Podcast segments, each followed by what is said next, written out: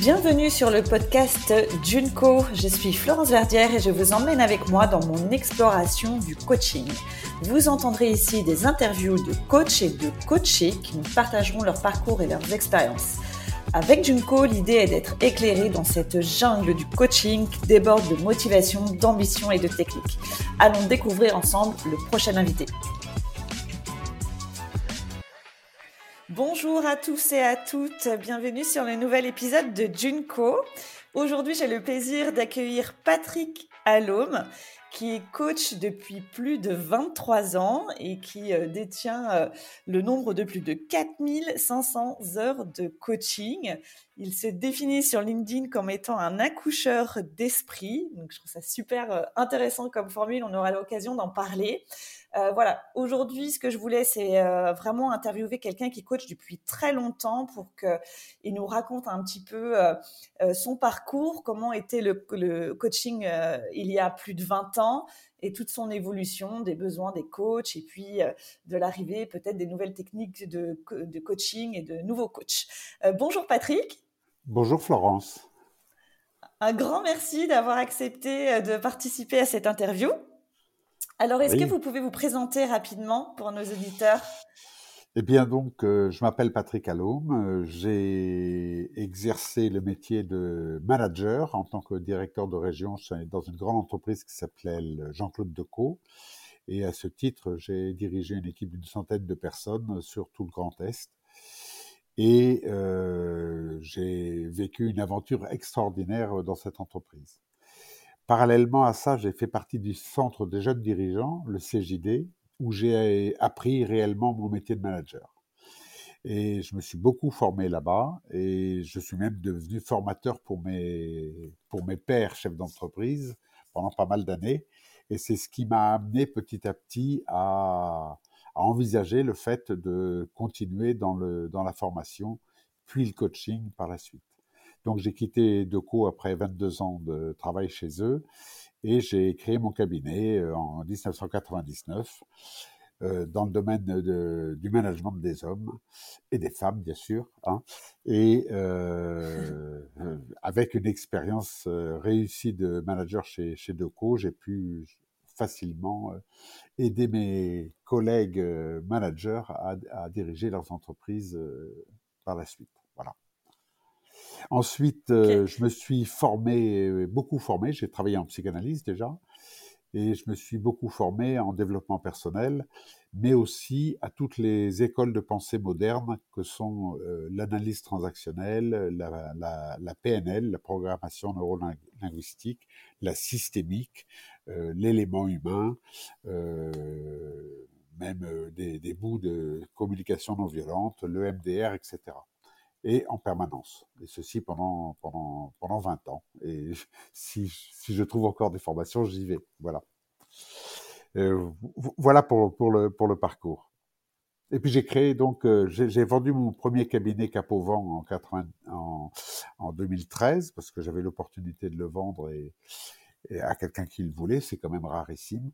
Et puis euh, j'ai recréé euh, tout de suite après, quelques jours après, j'ai créé un nouveau cabinet à mon nom mais en micro-entreprise. D'accord.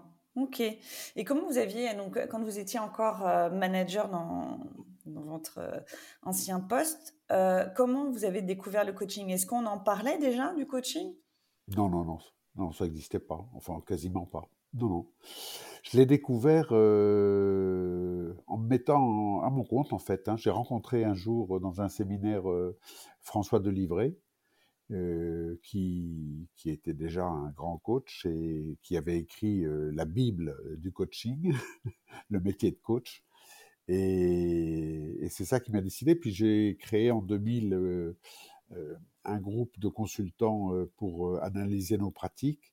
Et dedans, il y avait déjà trois coachs donc, qui m'ont emmené vers le coaching et, j'ai été me former chez, chez Coeliance à l'époque, que j'avais choisi parce que c'était un, cabinet de formation qui n'était pas attaché à une école de pensée particulière. Sur une situation, il disait voilà comment on traite en AT, voilà comment on traite en PNL, voilà comment on traite en systémique, voilà comment on traite en, en Gestalt, etc. Donc c'était une ouverture formidable. C'est pour ça que je l'avais choisi à l'époque. D'accord. Donc en fait, vous avez quitté votre euh, quand vous vous êtes mis à votre compte. Euh, l'idée euh, c'était d'accompagner des personnes, mais c'était pas forcément tout de suite d'être coach. En fait, vous l'avez découvert au fil des rencontres? oui, oui, deux, deux, trois ans après, deux trois ans après. Mmh. Voilà. D'accord. Et donc là, vous êtes formé sur, c'était une formation donc certifiante? Oui, oui, oui, oui. Euh, c'est un, un, organisme qui est certifié par l'ICF la Fédération internationale des coachs. Ah oui. Euh, et c'était quoi la place du coaching euh, dans les... au début des années 2000 On en disait quoi? Comment c'était accueilli justement, même par votre entourage finalement professionnel et personnel, quand euh, vous leur avez dit, voilà, j'ai découvert le coaching, je me lance dans le coaching, on, en disait quoi? C'était quoi l'image du grand public et même des, du monde professionnel? Alors, c'était pas, pas bien vu, hein, faut bien le dire. C'était, un peu rattaché comme les psys, quoi. Le coaching, c'était comme les psys, donc c'était des choses qu'on cachait. Et les premiers coachings, je me souviens, on les faisait pas dans l'entreprise, on les faisait à l'extérieur de l'entreprise parce que fallait pas montrer ses faiblesses. Donc ça ne, voilà, c'était vraiment en sous, en sous-main, quoi. Voilà. Et c'était comme ça au départ. Et c'était pas, c'était pas quelque chose de bien considéré parce que se faire coacher, c'était montrer qu'on avait des faiblesses. Et quand tu es un manager, c'est pas possible ça. On montre pas ses émotions, on montre pas ses faiblesses. Bon, mais ça a changé dans les années 2005, 2010, euh, voilà. Vraiment là, ça s'est, ouvert. Et puis ça explose depuis euh, euh, 5, 5, ans à peu près. Il y a de plus en plus de, de, personnes qui se forment au coaching de plus en plus d'écoles de coaching. Euh, mais il y a à faire, hein, il y a à faire. Donc après, euh, les... Donc au début, en fait, les personnes se faisaient coacher même sur le plan pro sans dire à leur entreprise qu'ils se faisaient coacher, quoi. Ils se faisaient aider à l'extérieur. Euh, Alors il y, avait ces, il y, avait ces, cas-là, mais il y avait aussi des entreprises qui, qui, finançaient quand même le coaching, mais ça se passait dehors. Ah, quand même. Et ça se passait dehors, quoi. Voilà. Voilà, de façon cachée. Ah, c'est curieux ça. de financer, mais de dire en gros, on veut pas D'accord. Ok. Et, donc vous, très secret, d'accord. et, euh, et, donc là, vous, c'était votre réseau à la base qui vous a fait connaître votre réseau initial professionnel qui a permis à vous de développer vos activités de pouvoir euh, avoir des clients? Euh, en fait, non, non, non, euh, non, non, c'est venu spontanément. Bon, j'avais pas mal donné, fait de cours dans des, dans les universités et dans les écoles de commerce euh, quand j'étais dans mon métier précédent. Euh, je faisais des, des, cours au DESS DGRH, au DESS du verre, au DESS euh, Design et Qualité, à l'école de Management, euh, enfin voilà. Donc, bon, on, on, se fait connaître comme ça. Mais c'est non, les, les, c'est venu spontanément. Euh, je, je, pense que le fait d'avoir beaucoup donné euh, gracieusement, euh, la vie a retourné la corde d'abondance vers moi. et c'est venu, voilà, voilà. Je me suis pas. Mon réseau, mon réseau, c'était les, les, collectivités, donc c'était pas les entreprises auparavant. Et vous avez créé donc un cabinet de coaching. oui, formation, conseil et coaching dans le domaine du management des hommes. Et vous étiez plusieurs dans ce cabinet? Euh, non, au début, j'étais tout seul. Et puis, à un moment donné, il y a une, euh, une personne qui a voulu euh, venir partager et s'associer avec moi. Puis, on a créé des choses ensemble et on a travaillé. Et puis ensuite, les chemins se sont, se sont séparés. Il, y a, plus d'une dizaine d'années. Et, et aujourd'hui, je suis plutôt dans la... Bon, compte tenu de mon expérience, je suis dans la transmission. J'ai créé des groupes que j'appelle des groupes de psy-coach parce que je revendique le lien de la psychanalyse et du coaching. C'est pas possible de, bien que la, fédération des coachs dit non, non, non, on travaille sur l'ici et maintenant. Je suis d'accord, mais c'est pas possible de ne pas tenir compte de ce que le client amène du passé et il faut le traiter. Donc j'ai des groupes de psy-coachs. Et quel est ce lien justement euh, Comment euh, vous articulez tout ça entre la psychanalyse et le coaching euh, À quel moment euh, à, quel moment il y a des liens À quel moment il n'y en a pas? Enfin, comment expliquer à quelqu'un qui vient vous voir votre approche justement pour que ce soit clair. En fait, ils se posent pas la question parce que on, travaille sur, sur eux. Par exemple, je me souviens d'un manager qui, qui me dit j'ai peur de prendre la parole en public. Ok, qu'est-ce qui se passe on, explore tout, le présent de, ça. Et puis je lui dis mais depuis quand Depuis quand ça, date? Et tout de suite, il me dit, ah ben, ça date de l'âge de 7 ans, euh, j'étais euh, à l'école, et puis voilà ce qui s'est passé avec, euh, l'enseignant, je me suis fait sabrer, et, puis du coup, depuis ce jour-là, j'ai peur de prendre la parole. Voilà. donc, je lui ai posé la question, mais t'as quel âge aujourd'hui? Ah, dit, bah, j'ai 40 ans. Ah, je lui dis, ah bon, tu n'as plus 7 ans alors Et alors, ça l'a fait rire. Et puis, et puis par la suite, il m'a dit chaque fois que je prends la parole, maintenant je me dis t'as plus 7 ans et ça y va. voilà. Ah, ah c'est c'est sa phrase euh, déclic pour le se mettre en condition. Je n'ai plus 7 ans. Exactement. Bon, euh, voilà un exemple. Une autre, euh, c'est mmh. un, monsieur, c'est un, un, grand médecin qui vient et qui me dit voilà, je suis cavalier et je voudrais pouvoir faire des parcours sans faute pour être parmi les meilleurs Français en, en jumping. Bon, ok. Donc, euh, je lui dis, ben, on va se mettre à cheval, et je prends une corbeille ronde et je lui mets entre les jambes pour qu'il se sente vraiment à cheval. Et puis, bon, il, je lui dis, ça y est, t'es bon, t'es es bien, bien monté. Il dit, oui, oui, ok. Je lui dis, ben, fais ton parcours. Donc, euh, il, a, connaissait le parcours, donc il, il le fait mentalement. Il me raconte tout ce qu'il faut bien faire pour avoir la bonne posture et passer bien les, les barres et tout ça. Et puis, euh, je lui fais raconter ensuite son, son histoire de cavalier. Et là, il me dit que quand il était euh, jeune, et il avait été champion de France junior, euh, son père arrivait toujours après le parcours, donc ne, ne le voyait pas concourir, et sa mère lui disait toujours avant le parcours, lui balançait des, méchancetés en disant de toute façon tu vas pas y arriver, tu vas tomber, tu vas... Bon. On refait un parcours, je remets là, et je lui balance les phrases de sa mère. Et gling, la corbeille tombe. Tout, se désunit. Donc je lui ai fait prendre conscience de qu'est-ce qui se passait. Bon, avec ce mental, il ramenait les, les paroles de, son mère, de sa mère pendant son parcours et ça le désunissait. Donc une fois qu'il a pris conscience de ça, on a refait un bon parcours et la fois suivante, il m'a ramené le pompon de, du parcours sans faute. Voilà. Ah, génial. Bon, donc la psychanalyse, le passé a quand même une importance sur le présent. Et euh, vous pouvez nous parler justement de ces groupes de psychotes euh, Ça, s'adresse à qui? Ah ben, euh, ça s'adresse à tous ceux qui veulent exercer l'accompagnement ou le coaching. Donc j'ai dans le groupe actuel, j'ai une DRH, un ancien chef d'entreprise, un qu'est-ce qu'il y a Il y a une directrice des achats, il y a une thérapeute, il y a enfin voilà, une agence, quelqu'un qui vient de l'immobilier, voilà, qui, qui, veulent se former au coaching pour accompagner les autres.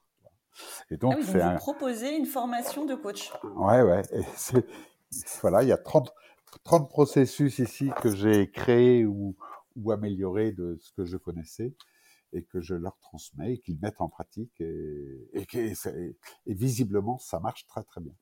J'ai eu des, des, retours très très positifs, voilà. Et, ça marche tellement euh, bien que le... Oui, le, je termine. Ça marche tellement bien que le premier groupe m'a demandé de continuer en supervision et euh, vendredi, on avait la quatrième journée de supervision. D'accord, vous supervisez aussi des coachs. Voilà, voilà. D'accord. Et là, le, profil de, de, vos clients, donc c'est plutôt des, des, managers, des dirigeants, c'est ça? Managers, il y a de tout. Il y a de tout. Mmh euh, dans les groupes précédents, j'avais des gens dans le, dans le social, euh, une infirmière, euh, qu'est-ce qu'il y avait euh, Des thérapeutes, euh, et puis des directeurs logistiques, des, des, gens comme ça. Quoi. Donc il y a vraiment, ça, ça vient de, de partout, comme, comme dans le monde des coachs actuellement. Les gens viennent, on peut avoir été infirmière et vouloir exercer le coaching, par exemple. Mmh par exemple. Euh, comment, euh, comment évoluent les, besoins des, de vos clients ces 20 dernières années? Qu'est-ce que vous avez pu observer euh, dans les problématiques rencontrées, les besoins en accompagnement? Alors, en fait, les besoins sont toujours les mêmes, quelles que soient les, les personnes, les horizons dont ils viennent, c'est toujours des choses à régler avec soi-même par rapport à bon, le besoin de, de trouver sa place, le besoin de, de, trouver une juste autorité, de savoir motiver les autres, de savoir écouter. De, enfin voilà, ce sont des, des besoins humains euh, standards, on, va dire.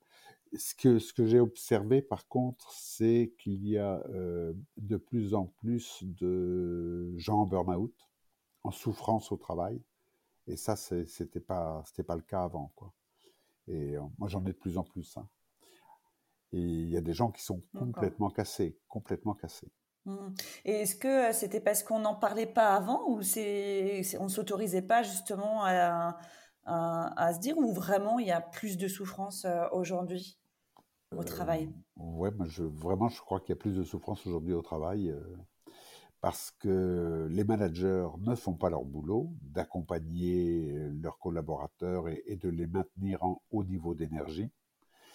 Les cycles de reconnaissance euh, ont disparu. Le, télétravail fait que ben, les gens sont plus en équipe, donc le contact humain a disparu aussi. Euh, donc tout ça, ça, ça, a des, ça, a des, conséquences pour, euh, pour les collaborateurs des, des, entreprises.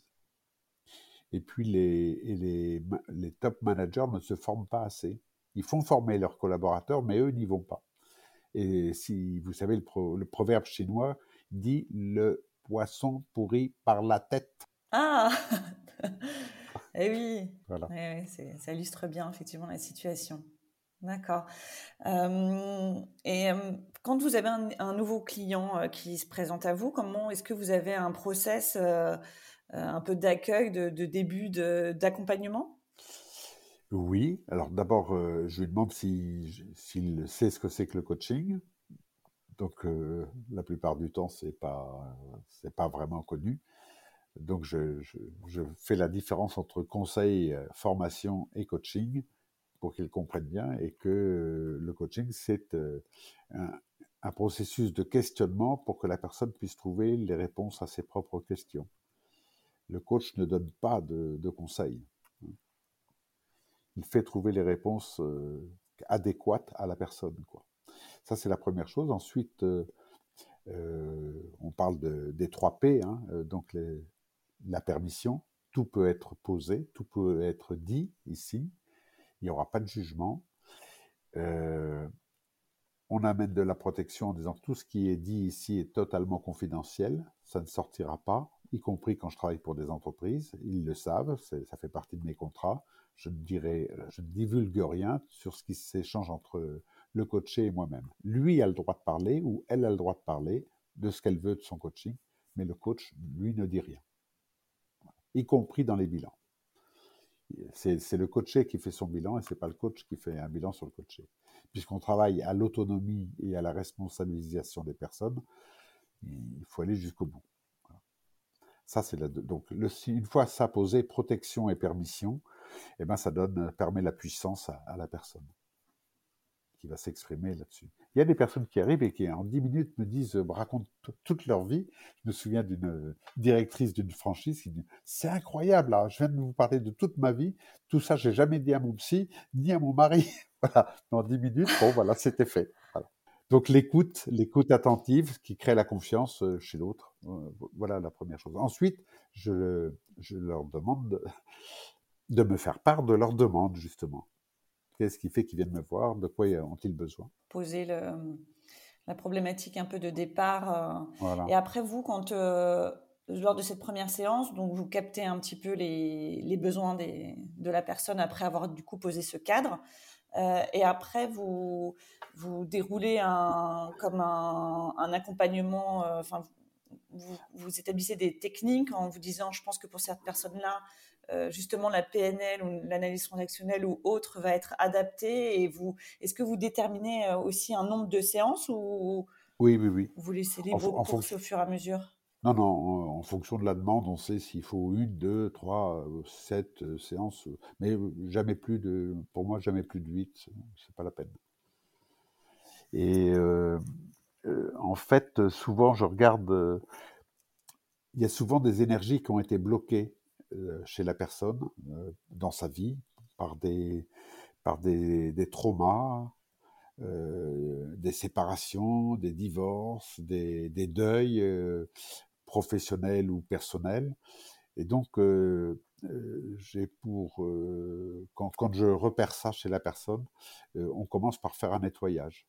Donc on travaille sur les énergies subtiles, sur le somatique, à partir d'exercices que j'ai mis en, en, place, mais qui permet d'évacuer d'évacuer tout quoi. Hein. Et c'est très très bénéfique ça. J'ai transmis récemment ces processus à, justement au groupe de psychos et, l'une des thérapeutes me, me disait, je l'ai utilisé déjà cinq fois, c'est formidable. En, en, une demi-heure, les gens sont, sont remis en bonne énergie. Ouais, de libérer, ça, ça circule plus quoi. À un moment donné, c'est ça, c'est bloqué quoi. Et du coup, les gens n'avancent plus. Oui, par exemple, quelqu'un qui, qui, veut changer de métier, qui veut euh, trouver un nouveau, un, nouveau, une nouvelle manière de, de vivre, euh, si elle n'a pas nettoyé, si elle n'a pas fait les deuils du passé, ça ne marchera pas. Quoi. Ça marchera pas. Ouais, c'est toujours. Elle sera bloquée. On reste en lien justement avec l'avant, ok, l'ici maintenant, mais mmh. aussi de libérer ce qui s'est passé avant, quoi. Voilà. Et ça, c'est très, important. Ensuite, euh, ben, c'est en fonction. Moi, je, suis dans, je travaille dans l'instant maintenant. Je n'ai pas, pas de truc préconçu. Mmh. J'écoute mmh. mon client et puis c'est ce qui va m'amener qui, qui, va faire que je vais décider de telle ou telle chose. Euh, mais souvent, le client amène déjà euh, par lui-même euh l'axe de son, les outils de son travail. Je prends un exemple. Euh, j'ai eu quelqu'un assez âgé, peu, plus de 75 ans, qui est venu en disant, voilà, je voudrais me libérer des, chaînes de l'éducation, de mon éducation. Ah, je dis très bien. Bah, je vais aller chercher des chaînes et puis on, va voir. Donc je l'ai enchaîné. et j'ai donc j'ai joué celui qui, tirait les, les, chaînes quoi. Et je lui dis maintenant comment tu fais? C'est quoi tes solutions etc. Qu'est-ce que qu'est-ce que tu ressens là dans ton corps avec ces chaînes etc. Donc il a exprimé tout ça. Je dis bon ben qu'est-ce que tu as envie de faire avec ça? J'ai envie de me libérer. Je dis ben, ben fais-le trouve le moyen. voilà. Donc on est dans l'instant présent et on le joue. Ou un autre, euh, un directeur commercial national d'un laboratoire qui me dit, ben voilà, je pose une question à mon PDG euh, lors de la réunion hebdomadaire et il me répond pas. Et je lui dis, qu'est-ce que tu fais à ce moment-là? Ben, Je la repose la semaine suivante. Et qu'est-ce qui se passe? Il me répond toujours pas. Alors qu'est-ce que tu fais? Ben, Je la repose la semaine suivante. Je lui dis, bon, ben, on va le jouer.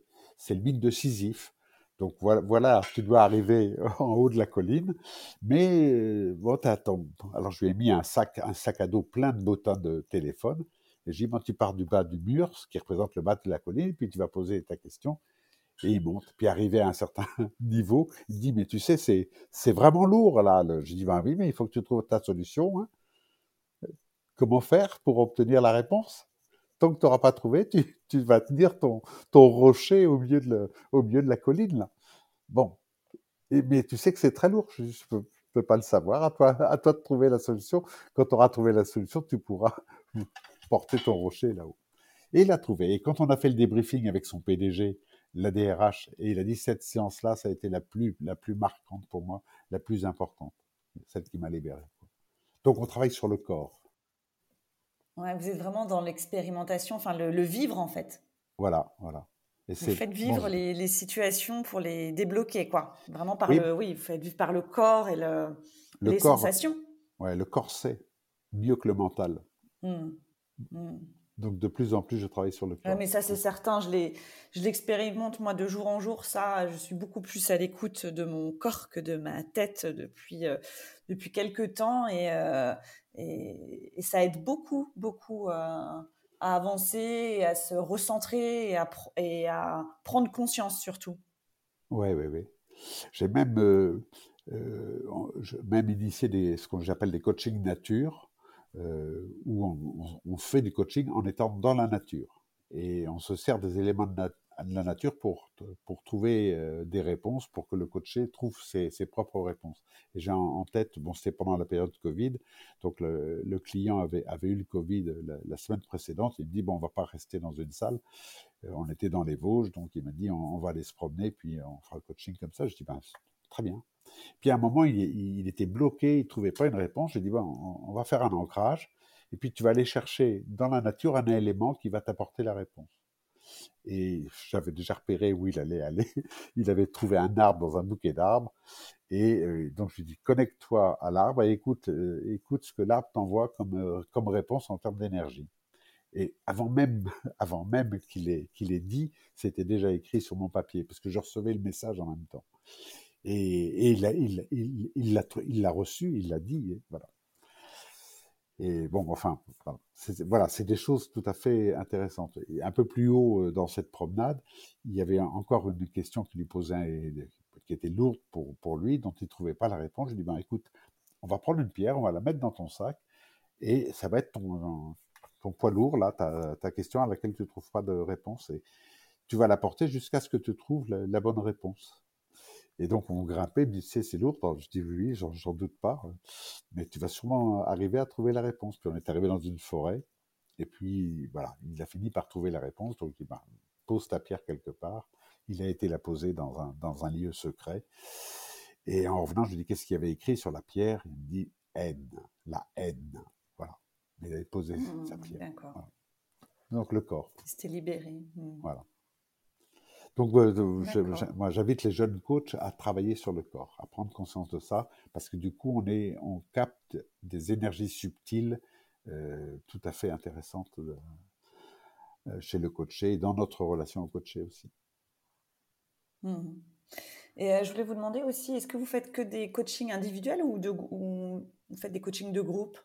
Oui, oui, aussi coaching de comité d'associés d'entreprise, de comité de direction, équipe de direction, euh, ensemble, oui, bien sûr.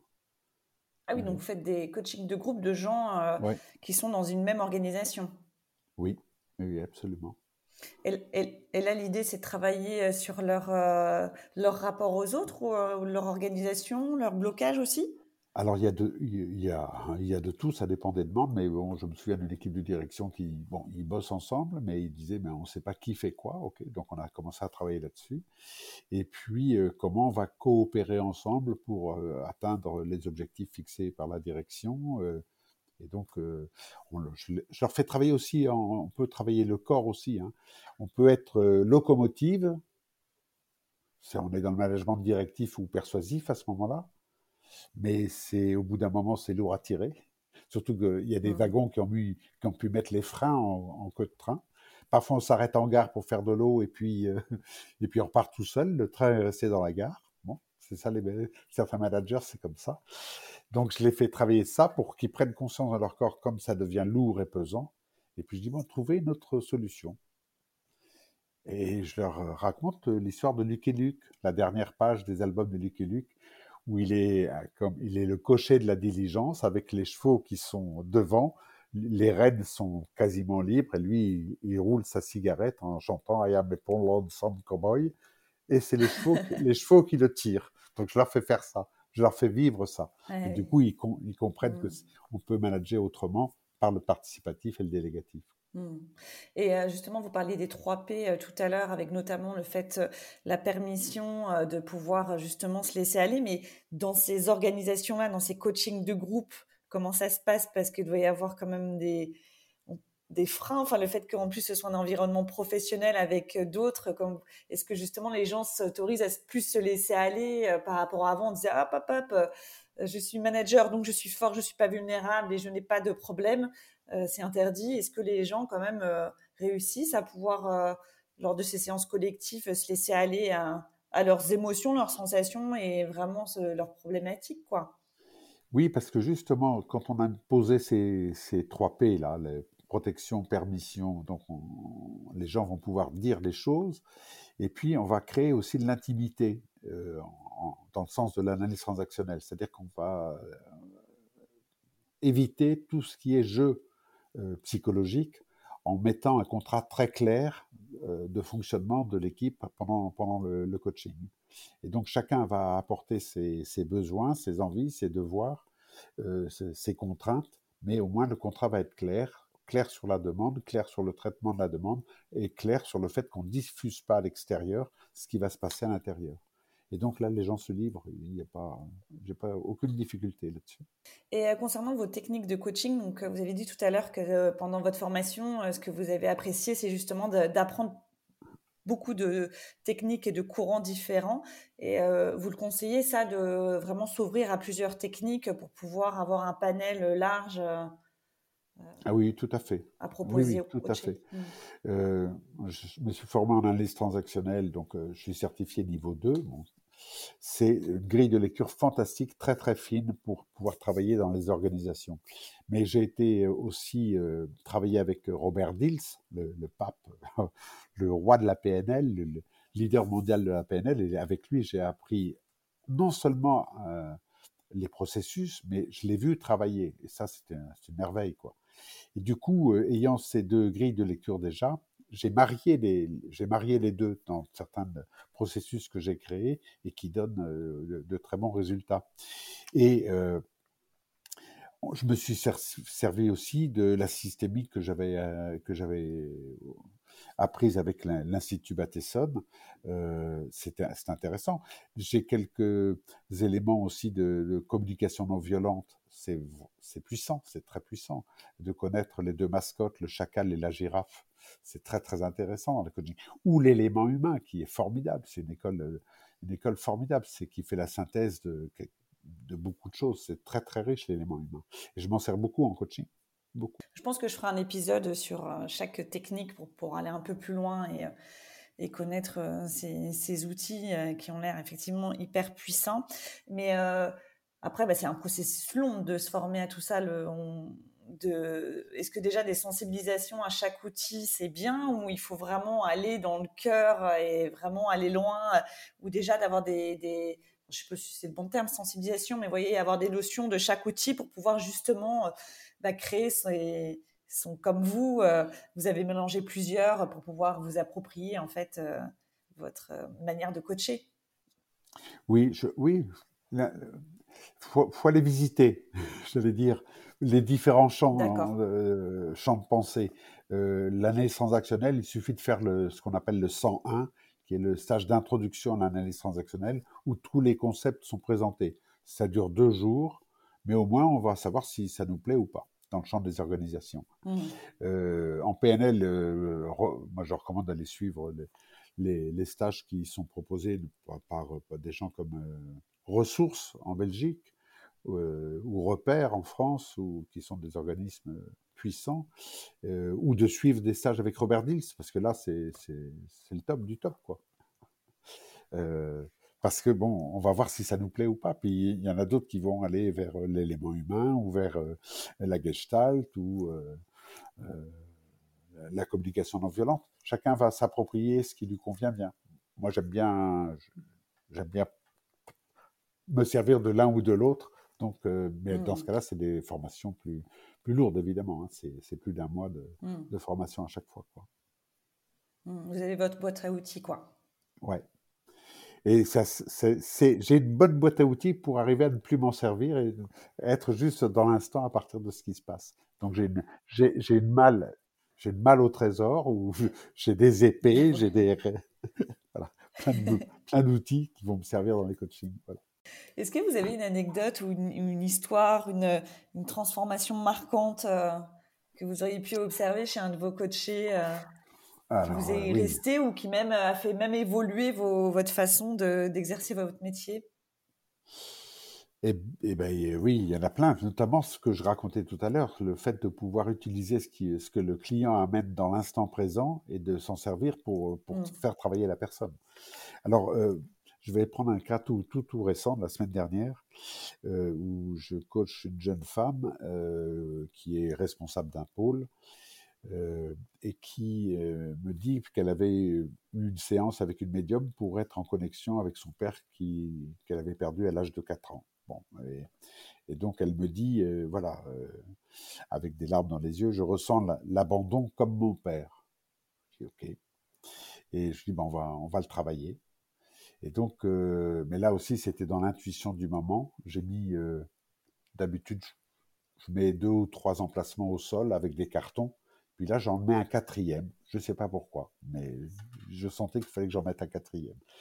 Et donc, je la, je la, fais mettre sur le premier et elle me raconte ce qu'elle ressent dans son corps et en termes de sentiments par rapport à cet abandon.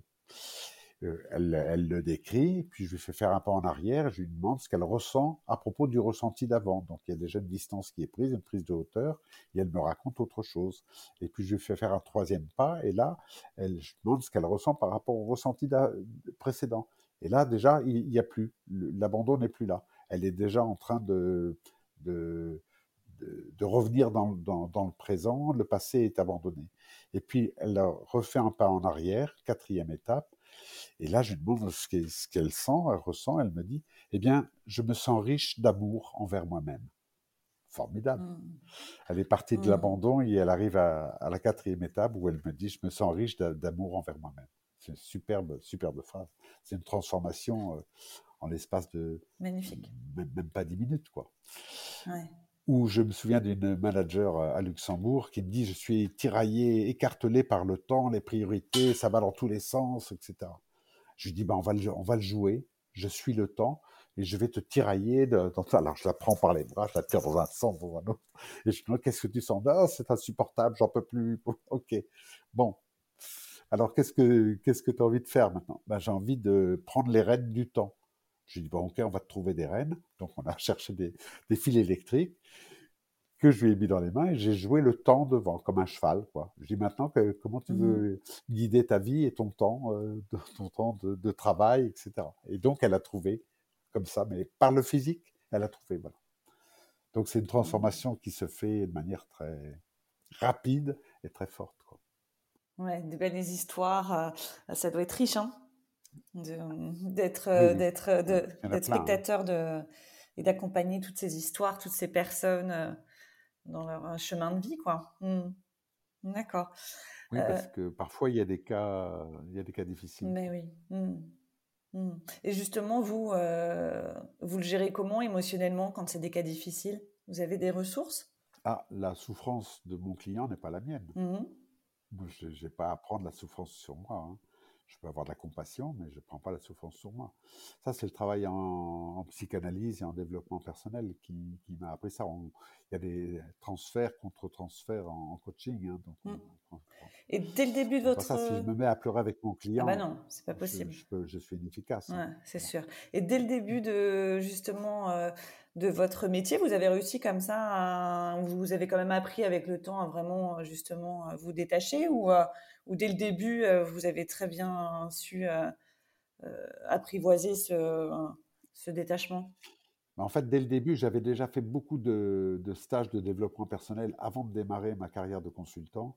Donc, j'avais déjà une bonne grille de lecture. J'avais déjà travaillé en psychanalyse 4 ans de manière assez, assez profonde. Donc, j'avais mmh. déjà nettoyer ce qui pouvait faire des échos en moi par rapport à la souffrance des autres. Vous étiez déjà très au clair sur votre, votre, la connaissance de vous-même, votre façon de fonctionner. Quoi. Ouais, c'était très important quand on se lance dans le coaching d'avoir fait le travail de, de, nettoyage intérieur de ses propres souffrances. Mmh. Même si on ne nettoie pas toujours mmh. complètement, mais ceci dit, on est au, clair sur le plus gros en tout cas. D'accord. Pour terminer, euh, quels, sont vos conseils pour euh, quelqu'un qui commencerait aujourd'hui son activité de coach? Eh bien, euh, se former aux écoles de pensée. Parce que le processus du coaching, on peut, on peut, le, on l'appliquer d'emblée, le, questionnement, etc.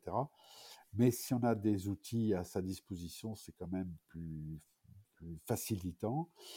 Ensuite, de travailler sur sa posture. Euh, le métier de coach, c'est un métier d'altruisme, c'est-à-dire que on n'est pas là pour penser à soi. même s'il y a des échos, on, fait l'éponge au fond de la mer, quoi. Ça, traverse. On, travaillera ça à un autre moment en supervision, mais euh, on n'est pas là pour soi. Euh, c'est vraiment être dans l'altruisme de l'autre et dans, dans l'humilité la plus totale, quoi c'est-à-dire de ne pas avoir de projet sur l'autre, ne pas avoir de projet sur son client. On est là pour traiter euh, ce qu'il amène et avec, euh, avec ses capacités euh, du moment. Quoi. être à l'écoute totale, totale. Donc le silence est très très important. Je le voyais vendredi avec les, les jeunes coachs que je supervisais qu'ils ratent, ils ratent des informations parce qu'ils ne sont pas suffisamment dans l'écoute. donc il, rate des informations donc, qui, sont importantes pour, pour traiter le, le cas du client, pour l'aider à, à, trouver sa voie. Quoi. Donc c'est vraiment important. Et puis, euh, être, travailler dans l'instant, être toujours dans l'instant. Ne pas, voilà. Pas ramener des choses d'ailleurs, être dans l'instant. C'est le client qui construit sa propre réponse. Donc on ne doit pas apporter nos, briques à nous dans l'accompagnement du client. D'accord. Eh ben, merci beaucoup, Patrick. Euh, c'était hyper intéressant, puis d'avoir des exemples comme ça, euh, concrets, euh, d'avoir des, belles histoires que vous nous avez racontées. C'est vraiment passionnant. Un grand merci. Est-ce que vous voulez rajouter quelque chose? Non, merci de me, me, faire témoigner sur un métier qui me passionne. on le sent. Et, voilà et qui m'apporte une joie au quotidien. Ouais, mais c'est le fil rouge des personnes que j'interviewe. C'est vraiment, on sent le, bah ça, la passion, quoi, des, des, gens qui sont quand même très épanouis dans leur métier, je trouve. Hein. Oui, je pourrais vous parler encore une dernière mmh. chose parce que c'est le, le, fondement. le, il faut que le, jeune coach écrive son projet. Par exemple, moi j'avais décidé quand j'ai démarré de ne travailler que 8 à 9 mois par an. Seulement, parce que j'avais beaucoup travaillé dans la carrière précédente, trop, et donc j'ai dit je ne travaille, je me donne trois mois au minimum pour moi, pour mon bien-être, voilà. Ensuite je mets le mot plaisir au centre, donc je me fais plaisir en travaillant. Je ne prends pas de choses qui me feraient aller dans le déplaisir, donc je vais choisir mes clients je vais les choisir en fonction de mon éthique. Je refuse de, travailler pour des clients qui n'ont pas une éthique de sur l'être humain euh, à prendre soin de l'être humain. Donc j'ai refusé de travailler pour un certain nombre d'entreprises où je sentais que c'était euh, pervers par rapport à l'être humain. Et puis la dernière chose, je consacre 10 à 20% au bénévolat. Pour aider les gens qui, en ont besoin, les chômeurs, les jeunes, euh, etc. D'accord. Et c'est au travers d'associations? Non, non, non, ici en ah coaching. Bon, j'ai des enfants qui viennent euh, à 8 ans, je ne vais pas faire payer un enfant de 8 ans, ni, de 10 ans, ni de 11 ans. Ou des jeunes qui font Parcoursup, euh, je ne vais pas les faire payer, évidemment. Ou des, des, jeunes qui me demandent de venir les préparer aux examens, des, aux entretiens des grandes écoles ou aux entretiens d'embauche, ou, ou, des chômeurs qui, qui n'ont pas d'argent, je ne vais pas les faire payer. Ok. Et donc, du coup, c'est d'écrire leur projet de vie de coach, quoi de ce qu'ils ce qu'ils veulent. Euh. La ligne directrice, leur ligne éthique, euh, voilà, c'est important. Donc il y a vraiment un gros travail avant de commencer, de savoir euh, ce qu'on veut, même nous-mêmes pour notre propre vie quelque part, quoi. Oui, exactement, le sens. Le sens. Hmm. Super, bah, merci beaucoup Patrick. Voilà, j'ai fini.